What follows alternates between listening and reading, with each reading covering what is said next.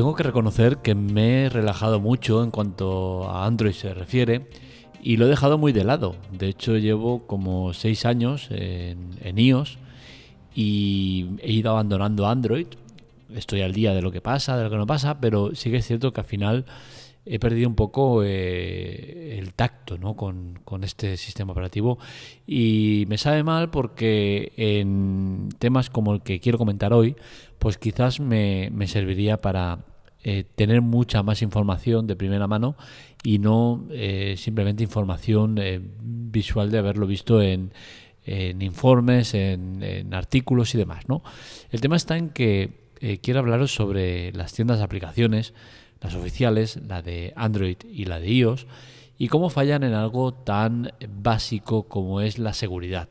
Y es que en ambas plataformas existen virus, malware, y, eso no es algo que me preocupe en excesivo, ¿vale? No me, no me, preocupa demasiado. Lo que sí que me preocupa es cómo ejecutan el tema de localizarlo y hacer eh, desaparecer esas aplicaciones maliciosas de la tienda. Y es que en ambos casos nos encontramos con una manera de actuar que creo que no es de todo la correcta. Me explico. En, en iOS, si una aplicación maliciosa aparece, lo que hacen es eliminarla, al igual que hacen en Android.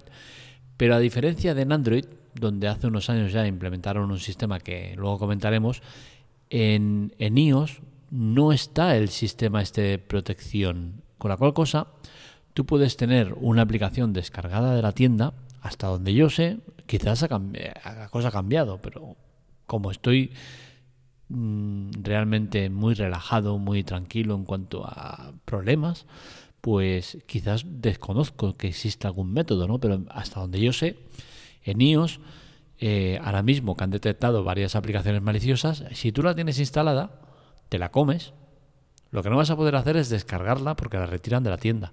Pero en ningún caso recibes un aviso en el cual te diga, eh, tu aplicación contiene virus, que lo sepas, que es maliciosa, ojito que te pueden liar un pollo bueno. En Google existe eh, lo que desde hace unos años tienen, que es el Google Play Protect, que es un sistema que teóricamente hace lo que estoy reclamando, ¿no? Es el tema de eh, analizar las aplicaciones que tienes en, busca de, virus o problemas. ¿Qué sucede? Que no conozco bien cómo, cómo ejecutan este, este programa, ¿no? Pero lo que está claro es que al final o falla o la gente no tiene confianza en él cuando existen continuamente artículos donde te alertan. Eh, si tienes estas aplicaciones, desinstálalas cuanto antes, tal será que algo está fallando, porque si no, si el Google Play Protect funcionara como es debido, no te deberían de tener que dar avisos. Sencillamente, al detectarla de acceso oficial, directamente Google Protect te avisaría y te diría, eh, ojito que la tienes liada. Entiendo que hay una mala praxis por ambas plataformas, y es que entiendo que desde el momento que sale oficialmente una aplicación como maliciosa, Ambas, tiendas de aplicaciones deberían contactar con el eh, cliente, en este caso nosotros, y avisarnos de lo que está pasando.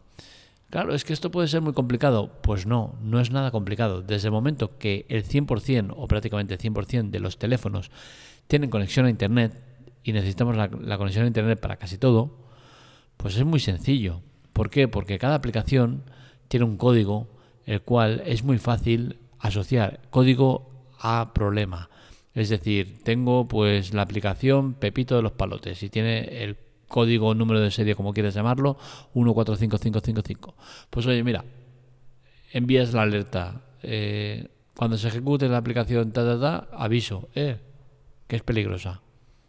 Y se acaba el problema.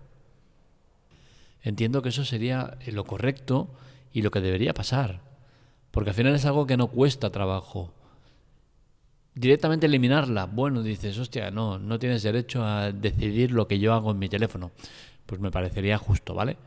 Pero al menos un aviso, que te salga un emergente, eh, hemos detectado problema, un emergente oficial, que no sea spam o que no sea virus o que no sea tal, un emergente oficial de, de Google, toma, oye, esta aplicación la hemos retirado de la tienda porque contiene código malicioso. Punto. A partir de aquí, tú haz lo que te dé la gana. ¿Que quieres seguir usándola? Bajo tu responsabilidad. Y creo que sería lo correcto. Otra manera, que al entrar a la tienda de aplicaciones, actualizar aplicaciones o tal, te, saliera la alerta. Eh, esta que tienes instalada es peligrosa. En teoría es lo que hace Google Play Protect, ¿no? Pero no tengo claro que sea efectivo o que la gente lo tenga activo desde el momento que tantas páginas te avisan de, problemas con, con, aplicaciones, ¿no? Si este sistema fuera efectivo, no haría falta que te estuvieran dando alertas cada dos por tres sobre aplicaciones maliciosas. Con lo cual, cosa, algo debe estar fallando. iOS, Android, ¿cuál es más seguro? Es el eterno debate. El tema está en que iOS es claramente más seguro. ¿Por qué? Porque al final solo tiene un punto de acceso, un punto de entrada para los problemas. Así como en Android tienes la tienda oficial, tiendas alternativas directamente de Google, el buscador, puedes poner APK, APK, y te bajas la APK que quieres y te la instalas.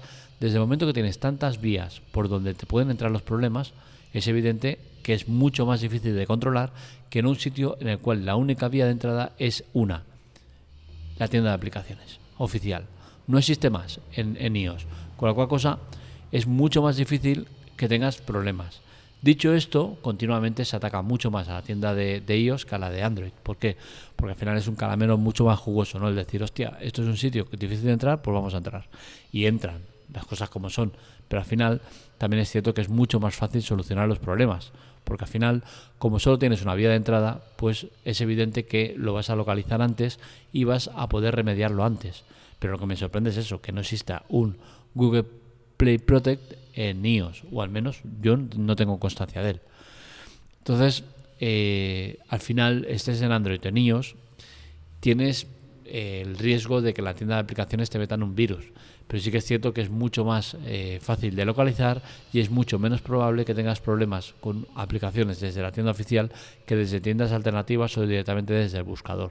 Desde ahí es mucho más fácil que te entren problemas.